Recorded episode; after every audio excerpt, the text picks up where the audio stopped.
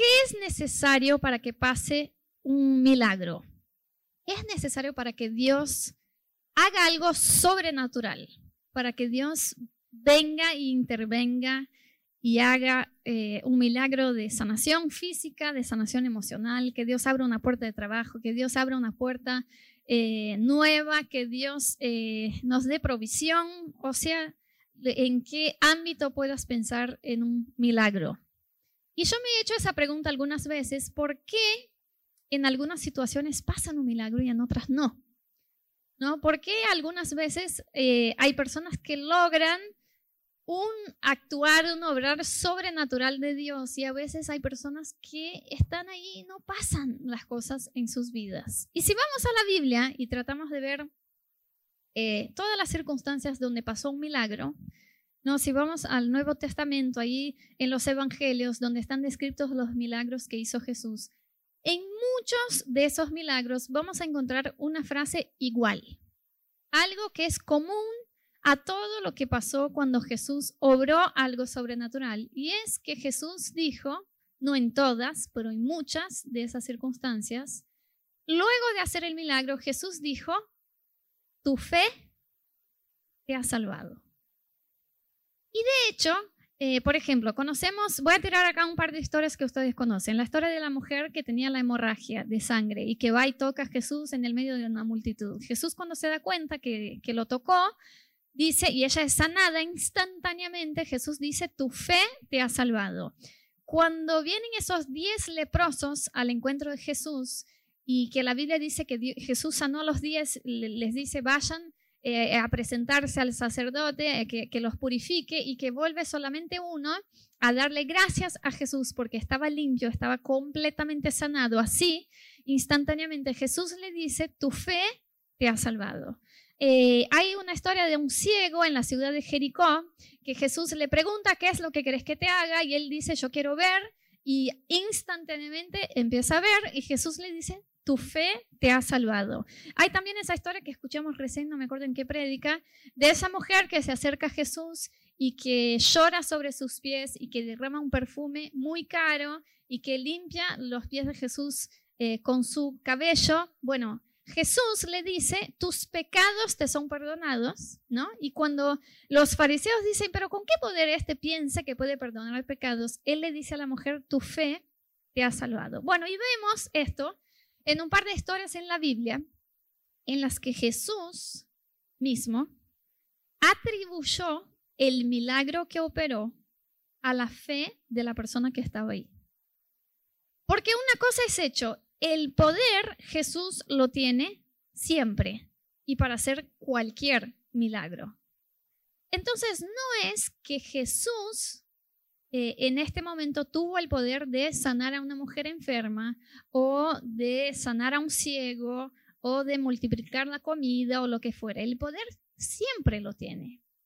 Pero pasa algo en algunas situaciones donde la fe de algunas personas hace que se manifieste el poder de Dios. ¿Se entiende? Entonces no es que Jesús a veces quiere hacer un milagro, a veces no, a veces lo puede hacer, a veces no.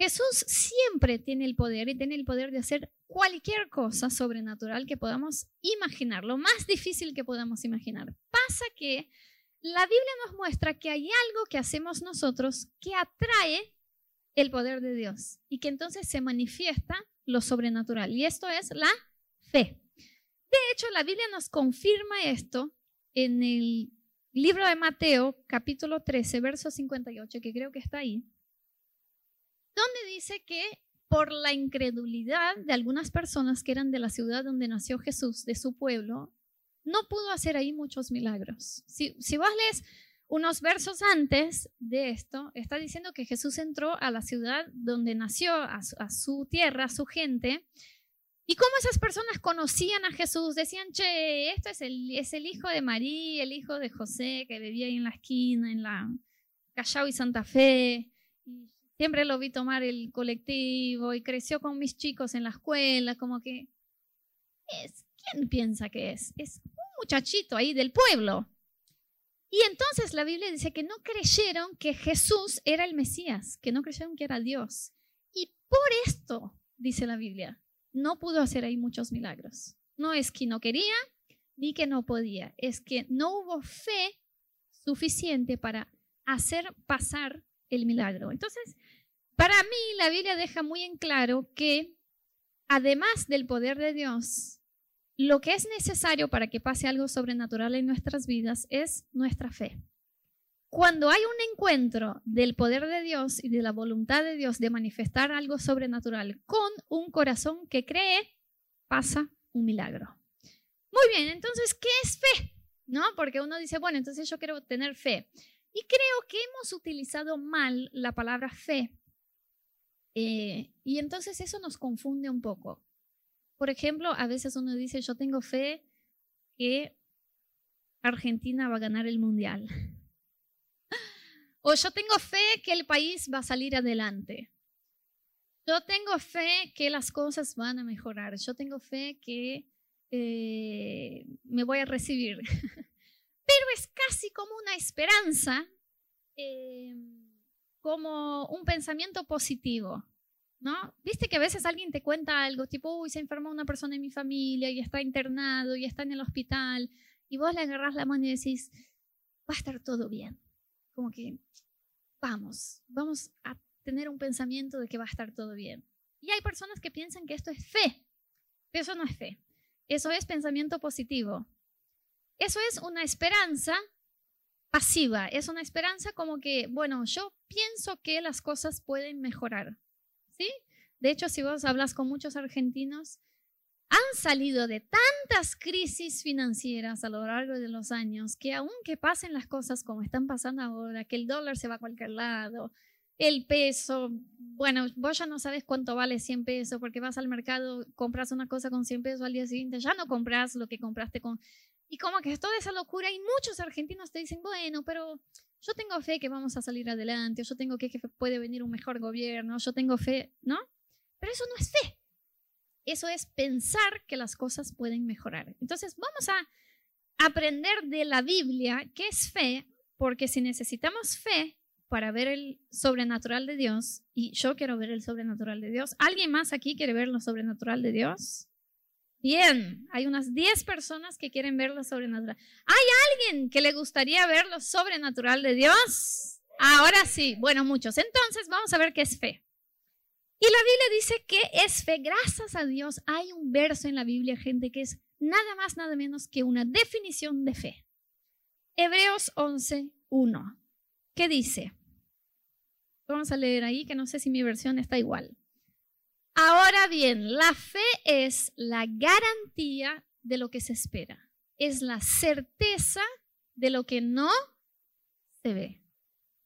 Tienen que saber ese verso de memoria, gente. La fe es la garantía de lo que se espera, es la certeza de lo que no se ve.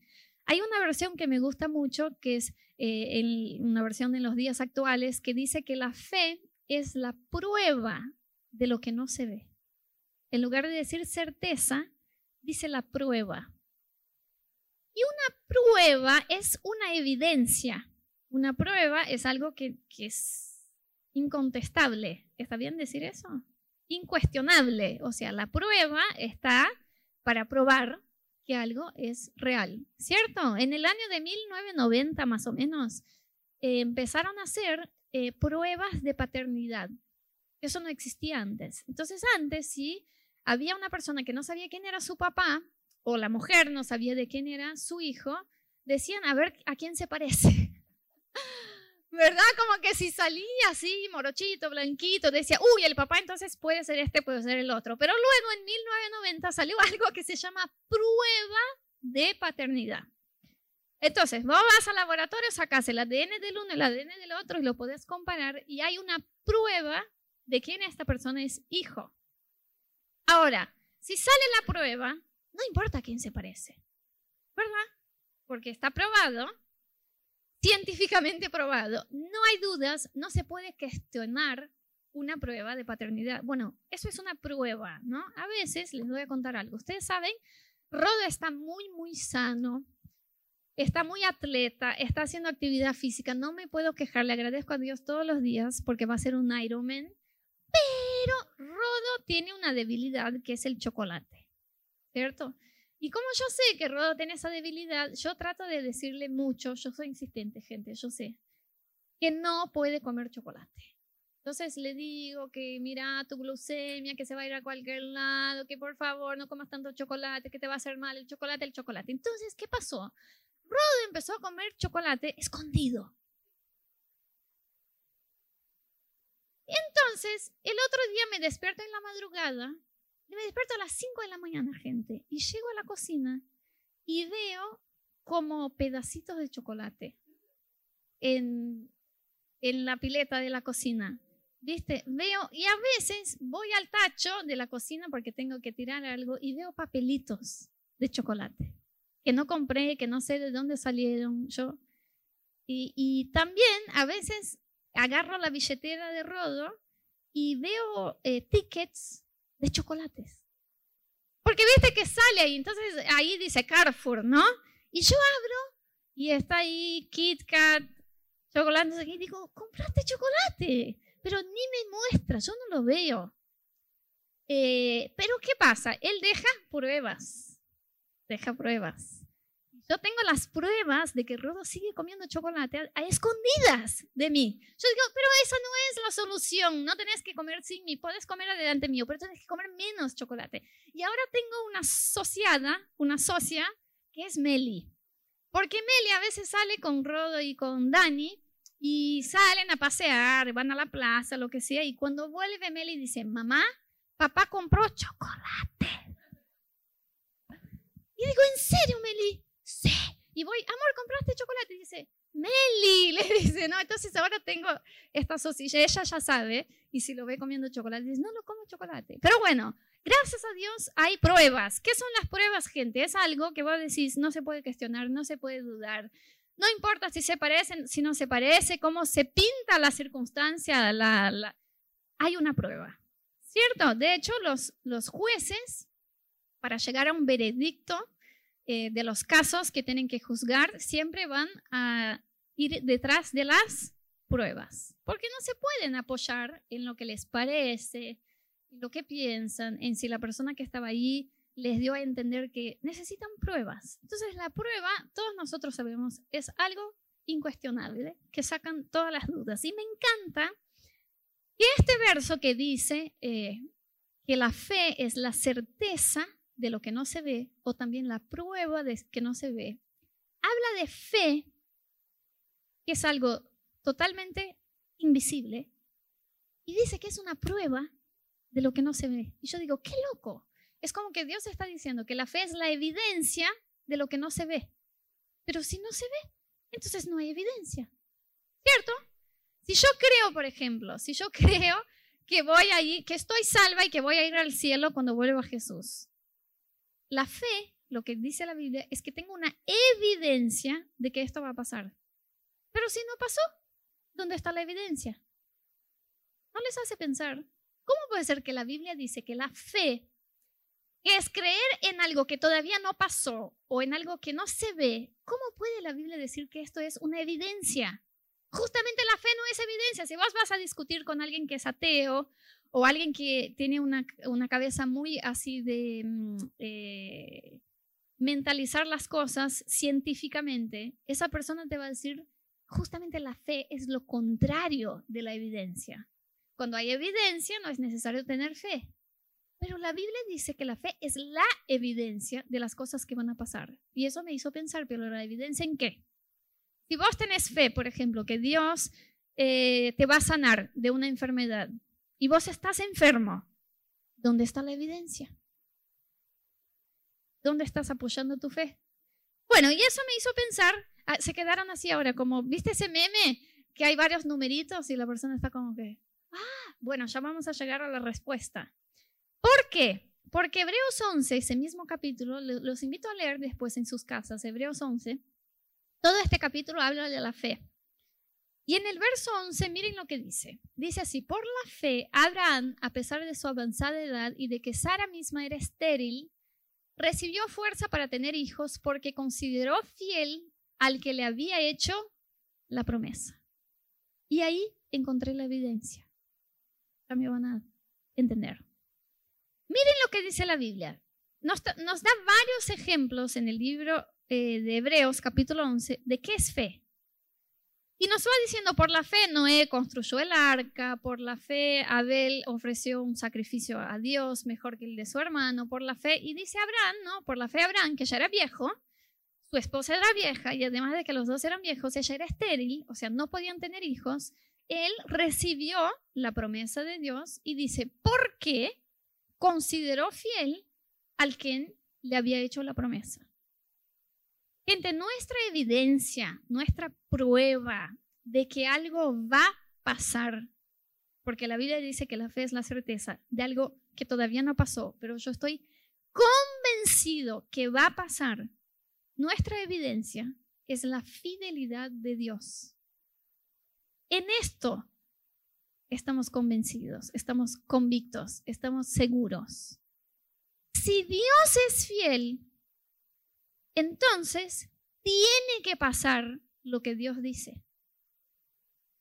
Y si vos me preguntas cuál es la evidencia, si yo creo que Dios me va a sanar de una enfermedad y estoy enferma y siento los síntomas de esa enfermedad y estoy segura que Dios me va a sanar y vos me preguntas, pero ¿por qué estás segura? ¿Por qué tenés tiempo? No es pensamiento positivo, no es, vamos, vamos a esperar que sí. No, no, no, yo estoy convencida, yo estoy segura que va a pasar.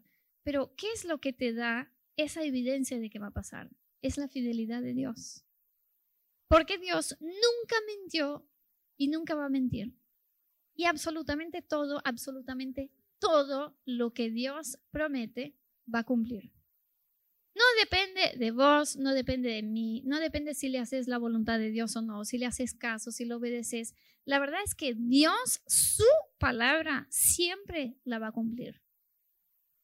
Y lo que Dios espera de nosotros para cumplir su propósito en nosotros es que tengamos fe, que estemos convencidos, que tengamos la certeza de que Él es fiel. Eso es lo que tenemos que saber para tener fe. Porque si Dios me dice algo y yo digo, y a veces Dios lo hace, a veces no, algunas veces falla, otras veces no. Entonces uno tiene que tener pensamiento positivo, de hecho, para que se pase esto.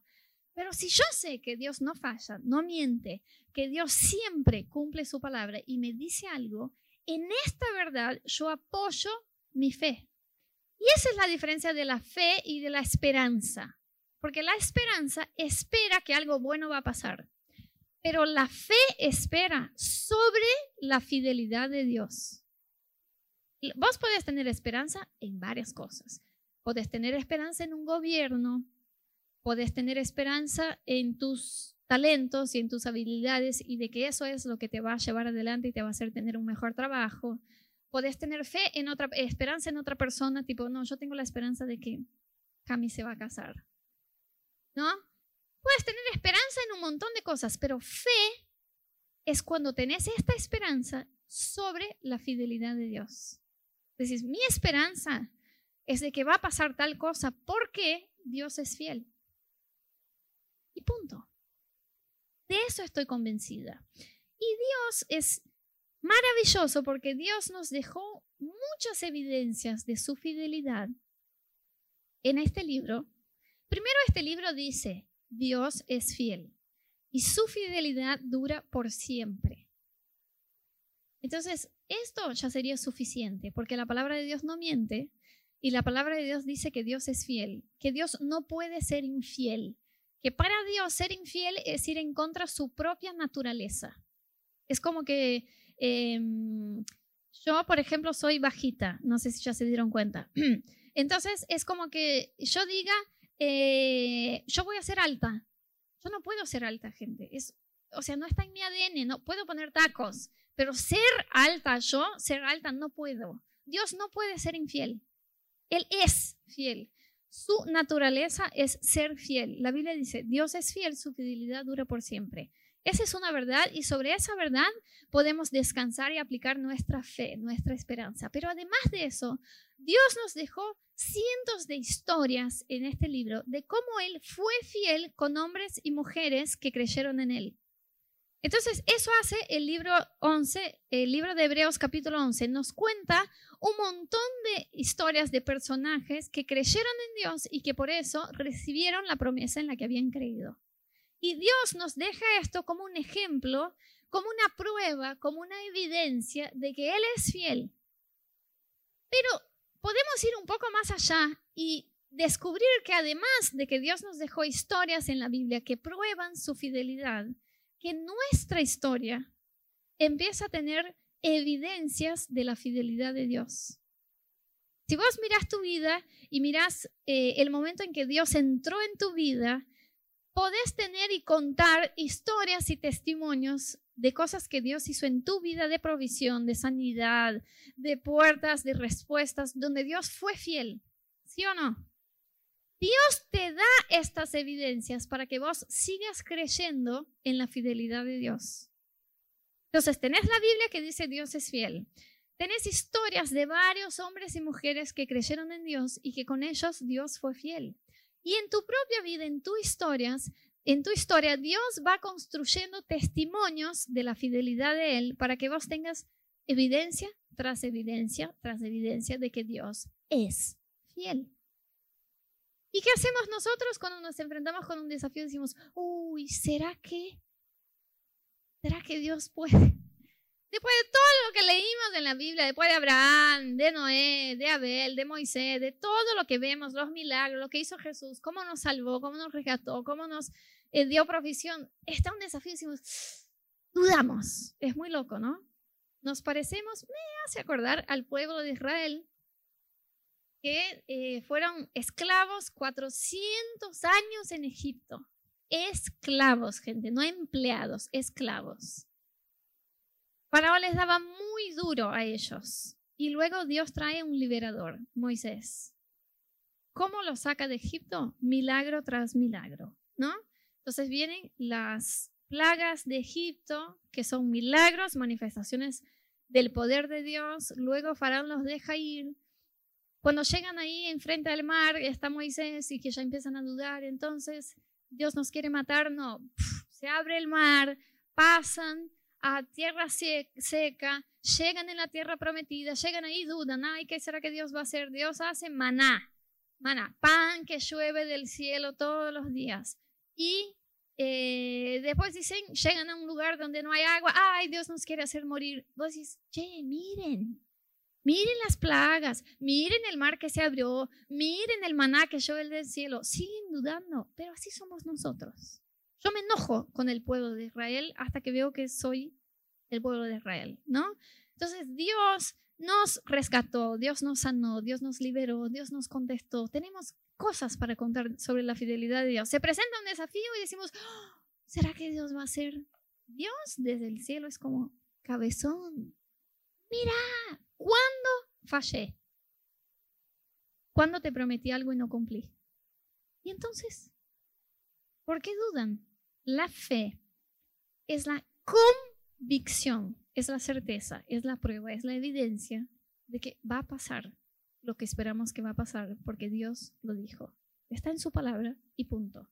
En mi historia, por ejemplo, es así, ¿no? Eh, yo primero conocí todas esas historias que están en la Biblia que hablan sobre la fidelidad de Dios, sobre lo que Dios hizo en la vida de tantos, pero luego Dios empezó a hacer cosas en mi vida.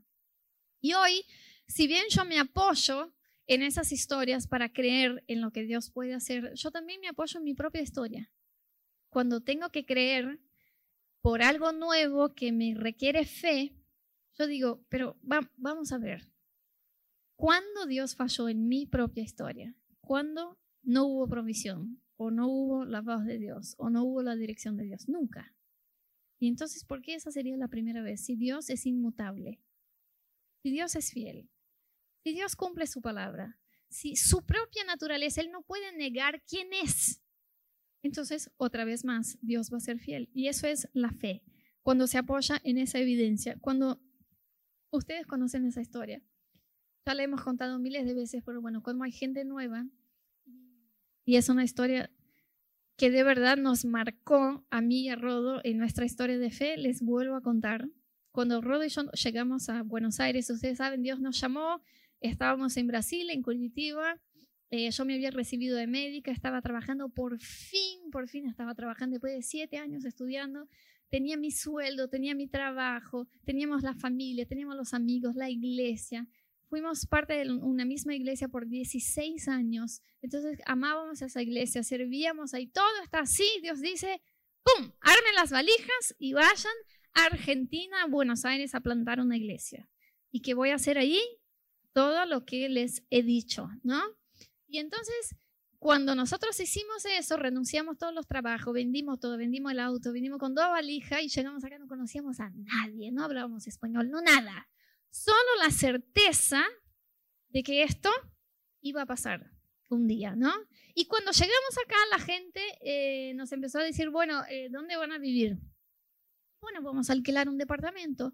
No, pero acá no es así, vamos a alquilar un departamento. Acá tenés que tener un montón de cosas para que puedas alquilar un departamento. ¿Cuántos ya pasaron por esa prueba?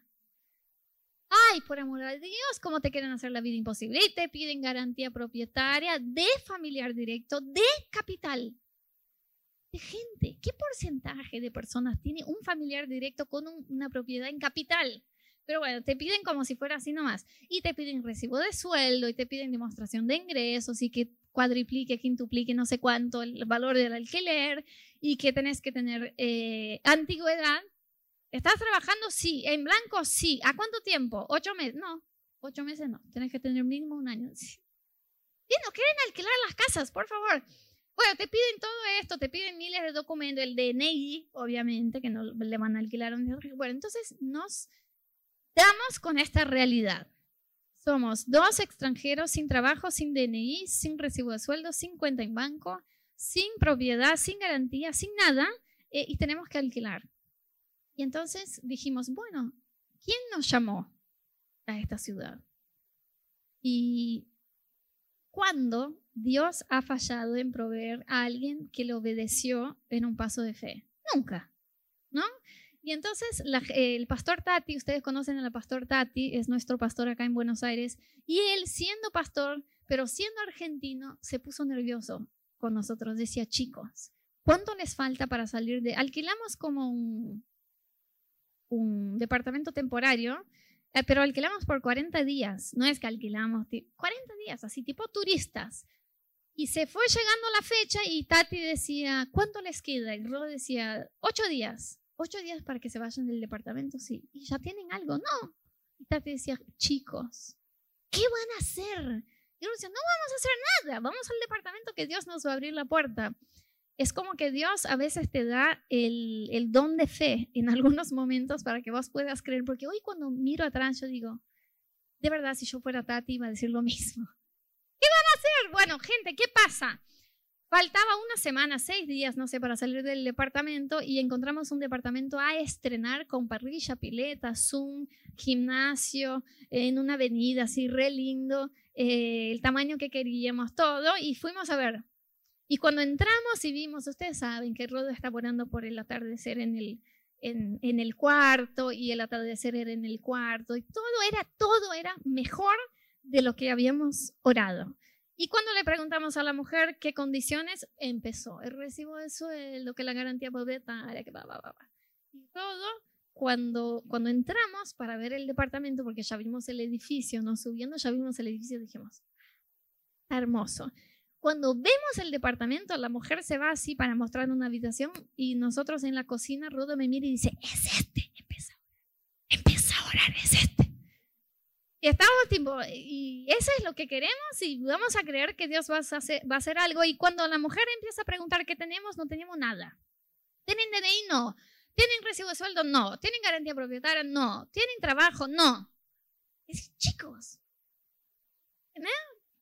son tontos, ¿no? Y Rodo dice, bueno, pero yo tengo una propuesta. Y con una cara la mujer pensó, bueno, me va a dejar dos millones de dólares. Y Rodo dice, yo pago dos meses adelantados y hacemos un contrato de dos años con mi número de pasaporte. Y la mujer dijo, ah, bueno, voy a preguntar al dueño. Y fue al, al pasillo, llama al dueño y le dice, hay unos chicos que quieren alquilar por dos años y son extranjeros, no tienen trabajo, no tienen DNI, no tienen garantía propietaria, pero quieren pagar dos meses adelantado y alquilar por dos años. Y hace, sí, Sí, sí, totalmente. Bueno, corta y dice, listo, ¿quieren firmar el contrato cuándo? Y Rod dice, ya, ya. Agarramos, de hecho, agarramos un taxi y fuimos de ahí a la inmobiliaria a firmar ese contrato. Y vivimos dos años en ese departamento con un contrato sin garantía, sin recibo de sueldo, sin DNI, que estaba con nuestro número de pasaporte. Y yo digo, esto para mí es una evidencia de la fidelidad de Dios. Entonces ahora que nos tenemos que mudar porque eh, se acabó nuestro contrato de alquiler, ¿a dónde miro para decir, Dios está con nosotros y Dios va a abrir una puerta y Dios va a hacer lo que dijo? A la evidencia de mi propia historia. Yo puedo mirar a la vida de Abraham, puedo mirar a la vida de Noé, de Moisés, de Isaac, de José, todos están para decirme, pero mi propia historia es una evidencia de la fidelidad de Dios. Y cuando la Biblia dice que la fe es una prueba, una evidencia, una certeza, nos está diciendo que esta evidencia es algo sobre lo que no hay dudas. No hay dudas de que Dios es fiel. Podemos tener dudas de nuestro propio carácter, de nuestra capacidad de creer, de nuestra capacidad de confiar, pero Dios no cambia y Dios sigue siendo fiel y esta es nuestra evidencia sobre la cual podemos apoyar nuestra fe. Pero ¿qué hacemos? A veces eh, echamos a la evidencia y queremos ver las circunstancias. ¿Se acuerdan que les dije que en 1990 empezaron a hacer pruebas de paternidad? Es más o menos que una persona tenga una prueba de paternidad de ADN que diga que Meli es hija de Rodo, no que sea necesario porque se parece un poquito Meli y Rodo. Pero bueno, vamos a gente, el otro día vamos a un restaurante y me dice la gente que no nos conoce, dice, ay, che, son la cara del padre. Digo, qué barbaridad, que yo nueve meses para que te digan esto. Pero pareciera que no sé, todos los niños acá en Amor Sin Límites nacen la cara del padre. Yo le dije a Johnny, vi la foto 3D, no nació Estela todavía, vi la foto 3D de Estela y era la cara de Johnny. Y digo, Irene, no te queda esperanza, porque si en el 3D está así, cuando la veamos va a ser una mini Johnny mujer, ¿no? Pero bueno. Eh, si tengo la evidencia de un ADN de Rodo y de Meli y dice que son iguales y que él, ella es hija de Rodo, ¿qué tal si yo empiezo a decir, pero el pelo de Rodo es más oscuro que el de Meli? Entonces no creo que sea. ¿Qué no crees? Está la evidencia. Pero hacemos eso con Dios. Digo, che, en esa situación, uy, me parece que, ¿sabes? Dios no va, no va a actuar. Eso es poner tu circunstancia por sobre la evidencia. La evidencia gana de la circunstancia y la evidencia dice que Dios es fiel y que nunca ha fallado y que cumple su palabra. Entonces no importa lo que estás viendo. Ah, pero yo veo una puerta cerrada, yo veo una situación imposible, yo veo que se acaba el tiempo, yo veo que los médicos dicen que no, yo veo que no puedo. ¿Y qué importa si la evidencia está sobre lo que estás viendo. Y la evidencia dice que Dios no falla y que Él es fiel y que va a cumplir. Cuando Rod y yo quisimos buscar eh, tener hijos y agrandar nuestra familia, nos dimos con que teníamos un problema de fertilidad porque yo perdí tres embarazos. Perdí el primero con siete semanas, después de unos meses perdí un segundo con ocho semanas, después perdimos un tercer embarazo también con unas nueve semanas, pero este tercero fue un embarazo ectópico y se complicó y me tuvieron que sacar la trompa en una cirugía de emergencia y yo me quedé sin la trompa izquierda. Y después hicieron unos estudios y descubrieron que la trompa derecha, eh, que era la única que me daba esperanzas de tener un embarazo, estaba dilatada. Y me dijeron, no vas a poder tener un embarazo y no vas a poder tener hijos a menos que hagas un tratamiento de fertilidad. Eso es la circunstancia. Entonces uno mira y se dice, oh, Dios no podrá darnos hijos.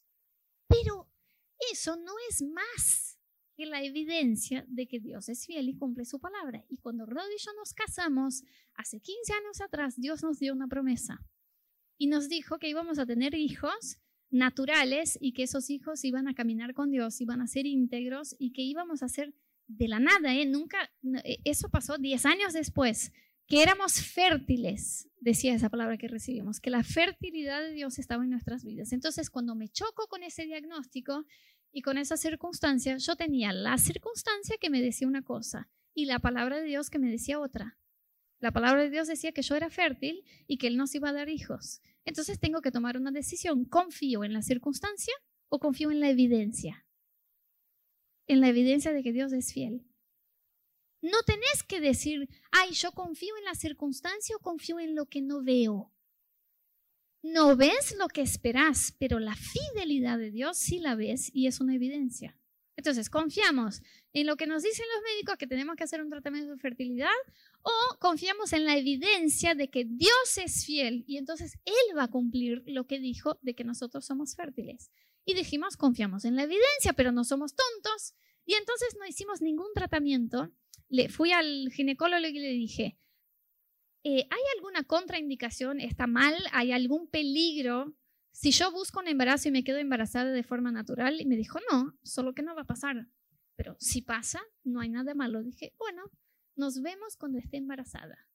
Y salí del consultorio y dijo, no queremos hacer ningún tratamiento, vamos a esperar que Dios haga lo que dijo. Y un mes después estaba embarazada de Meli.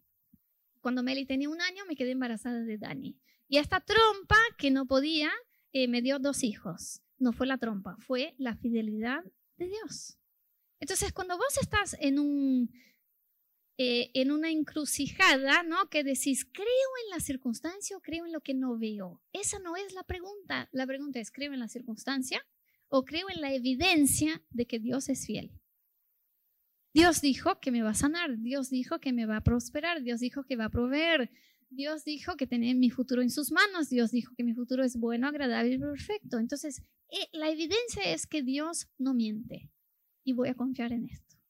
Y eso es otra evidencia en mi vida, mis hijos, de que Dios es fiel. Entonces, cuando me, cruzo con un desafío que requiere fe, yo los miro y me acuerdo.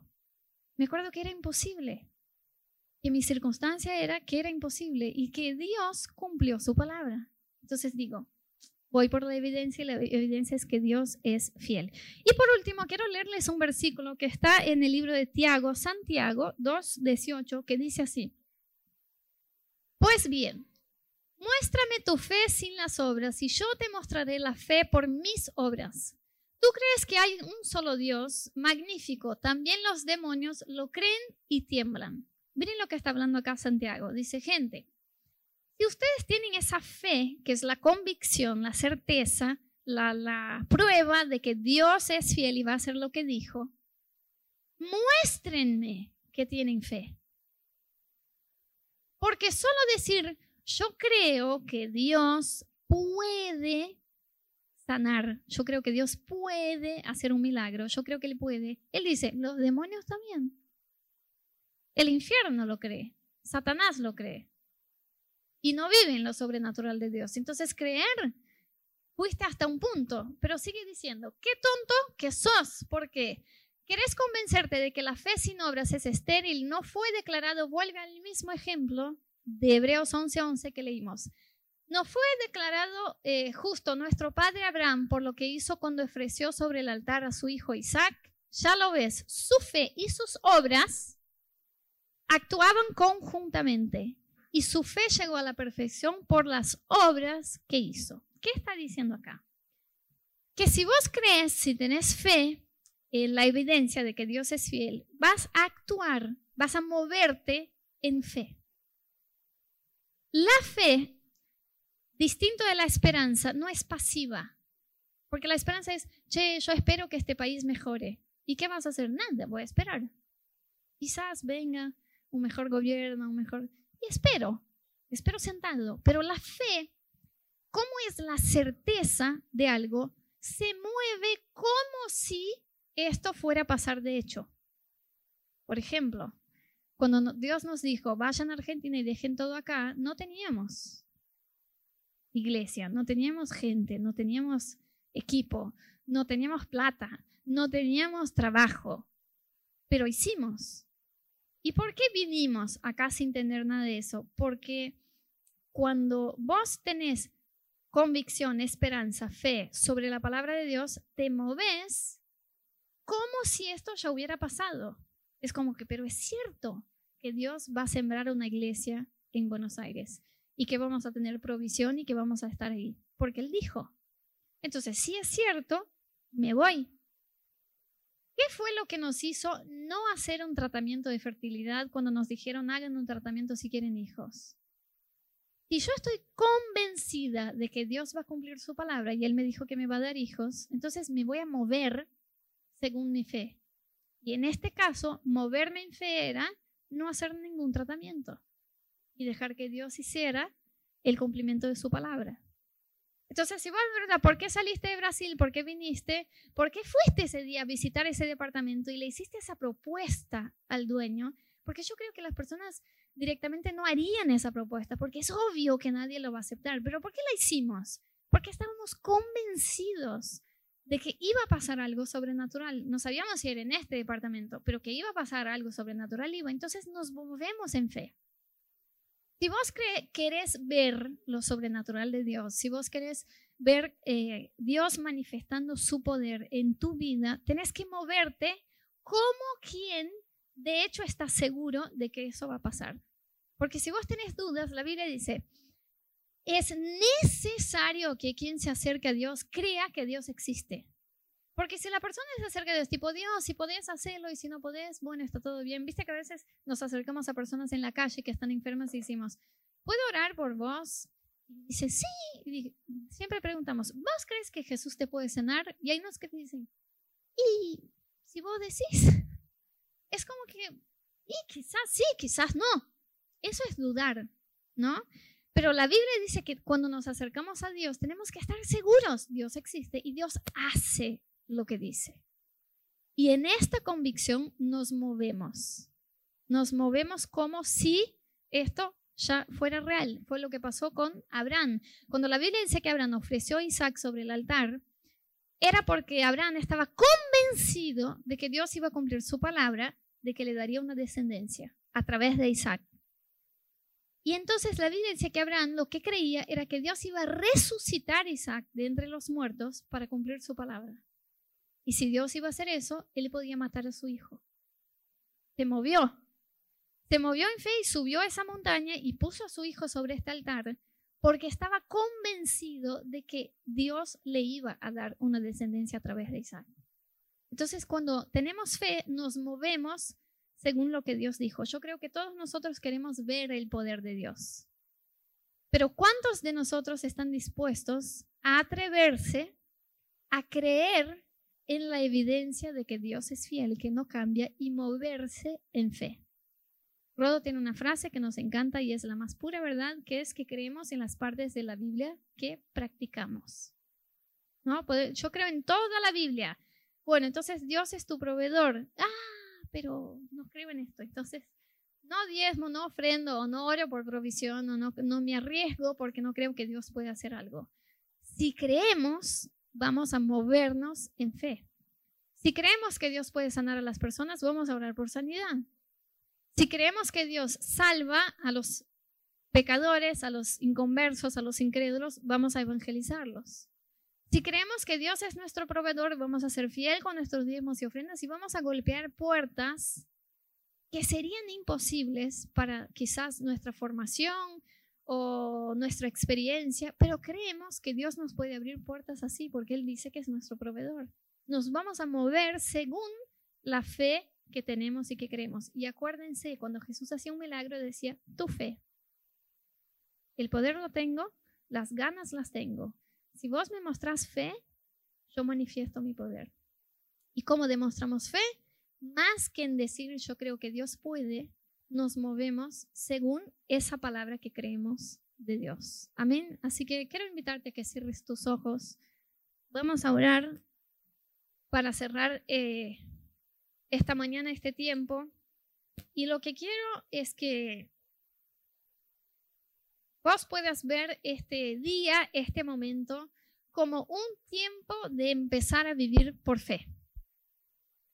Eh, quizás vos seas una persona positiva y las personas incluso te digan, vos siempre tenés un pensamiento positivo, como que las cosas van a salir adelante, van a estar bien, pero este positivismo lo tenés que aplicar sobre la fidelidad de Dios y entonces te estás moviendo en fe.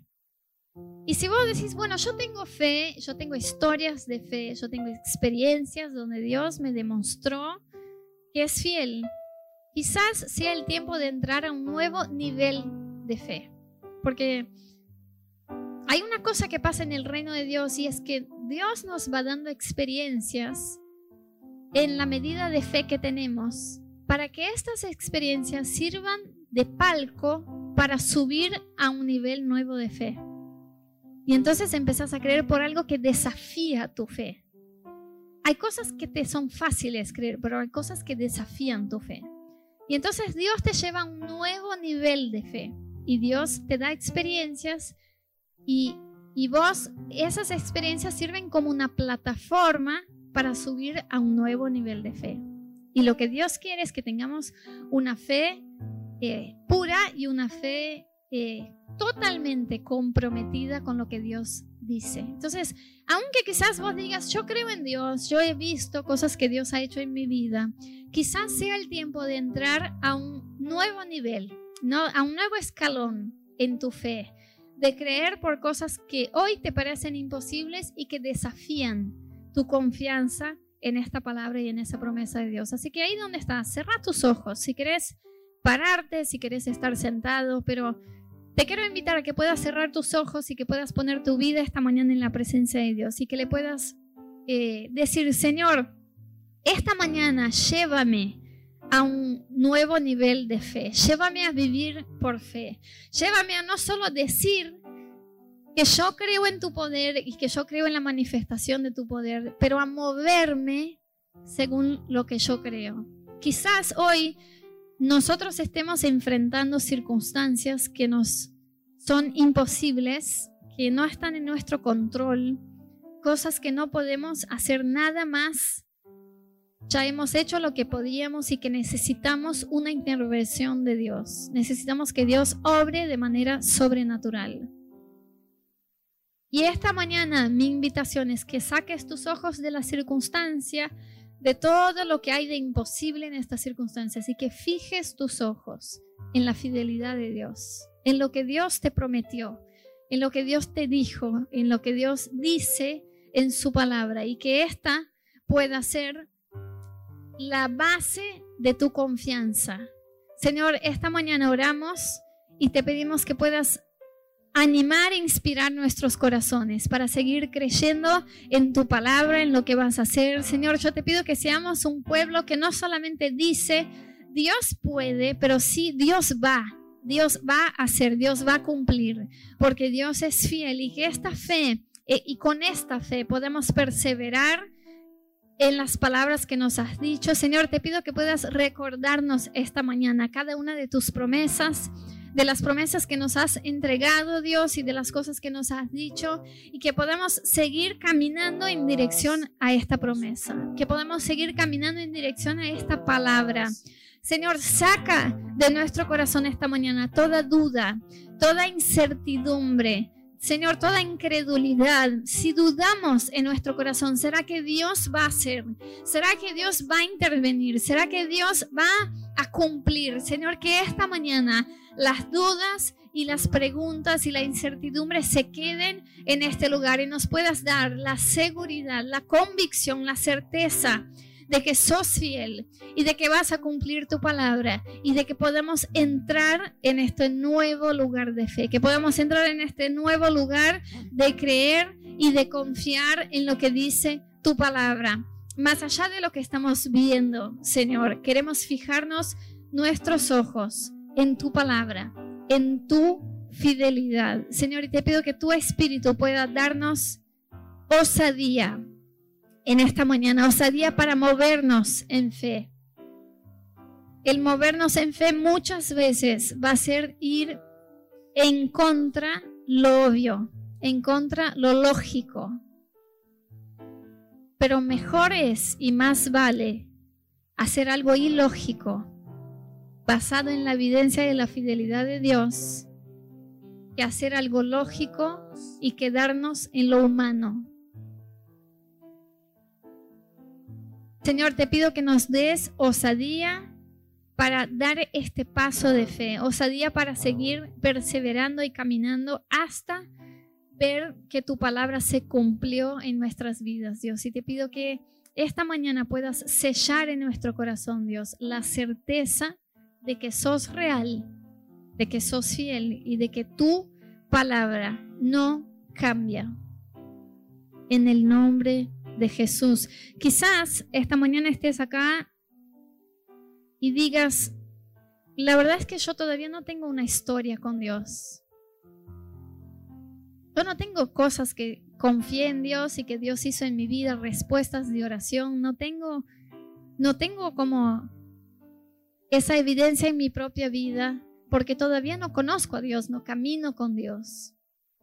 Y quizás entonces el primer paso al que Dios te está invitando hoy es que creas en Él, que creas en Jesús, que creas que Él es el Hijo de Dios y que vino hace más de dos mil años a este mundo como hombre para morir en una cruz para salvarte.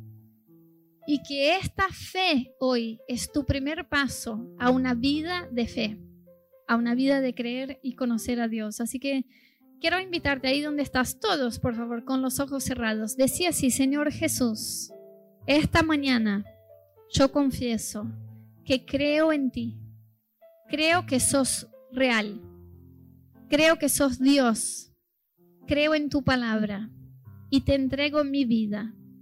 Perdóname de mis pecados, dame una nueva vida y dame una vida de fe a partir de hoy en el nombre de Jesús, aún con tus ojos cerrados. Si esta mañana has tomado por primera vez la decisión de entregar tu vida a Cristo y, estás tomando la decisión de empezar a vivir una vida de fe, con la confianza de que todo lo que dice en esta palabra es verdad y de que Dios se quiere revelar de manera real a tu vida. Ahí donde estás, levanta una de tus manos delante de Dios. Decirle, Señor, yo hoy estoy acá con confianza de que ya no quiero vivir mi vida basado en lo natural. Yo quiero creer en lo que dice tu palabra, quiero creer en lo que dice tu voz y quiero ser guiado por ti. Amén. Señor, te doy gracias por estos corazones que se deciden esta mañana, Dios, y te pido que puedas sembrar en sus corazones una medida de fe nueva para empezar a moverse y a creer y construir, Dios, una historia contigo, una historia con tu fidelidad, una historia con tu eh, manifestación sobrenatural en nuestras vidas y que sigamos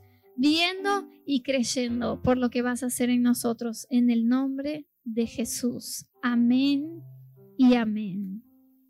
Amén. Bueno, esta realidad es la misma que la nuestra y nos anima a movernos en Dios ustedes saben que creemos y que estamos esperando y que vamos a ver Dios manifestarse a través de cada uno de nosotros. Eh, y quiero que Flor les cuente algo que hizo que tiene que ver con esto porque se aventuró a moverse en fe y a manifestar el reino de Dios. ¿Ok? Es bien cortito, yo le voy a controlar el tiempo, no se preocupe. Eh, hola a todos. Eh, yo estudio medicina, para los que no saben, como varios acá. Hace un tiempo eh, nos empezamos, yo curso con Daphne, y hace un tiempo nos empezamos a animar a orar por pacientes, eh, pero usualmente lo estábamos haciendo solas y estábamos viendo una paciente que tenía, tenía zóster, o lo que se llama culebrilla, nos comentó que nada, que nada la curaba y que entre eso que estaba buscando para sanarse, había ido a un curandero. Eh, y bueno, y que el curandero le había orado y le había puesto tinta china, qué sé yo. Pasó y... Mm, bueno, y el Señor me empezó a inquietar. Estábamos con otra compañera más que no es creyente. Eh, y el Señor me empezó a inquietar para que ore ya, o sea, que ore en ese momento. Bueno, y le dije que, nada, le pregunté si podía orar por ella, que era raro en ese momento porque estábamos hablando de cosas solamente médicas, pero si podía orar por ella y por su situación. Bueno, y oré por ella, eh, cancelé en el nombre de Jesús todo lo que pudo haber sucedido en, esa, en ese encuentro con el curandero y la bendije también en el nombre de Jesús. En ese momento no se curó, no pasó nada de eso, pero quería compartírselos para invitarnos, no es que lo haga todo el tiempo de orar en todo tiempo, pero sí el Señor nos invita a orar en como en el momento en que nosotros creemos que sea toda la situación y también en momentos donde decimos, pero Señor, en serio, ahora ya, estamos en una consulta como nada que ver. Eh, pero bueno, invitarnos a esto, que el Señor es fiel y, Él es quien hace todo nosotros, y Él quiere que nosotros seamos parte de ese proceso. Gracias, Flor. Y yo le pedí que viniera a contarles porque yo sé que esto, exactamente esto, es lo que nos va a llevar a un nuevo nivel de la manifestación de Dios como iglesia en donde estemos. Vamos a empezar a ver sanación y salvación y personas que se van a entregar a Cristo cuando empecemos a hacer este tipo de cosas y seguir la voz de Dios y ser osados en esto. Así que que Dios nos use esta semana y que la semana que viene vengamos listos y preparados para la serie de ansiedad. Amén. Dios los bendiga. Buena semana y nos vemos el domingo que viene.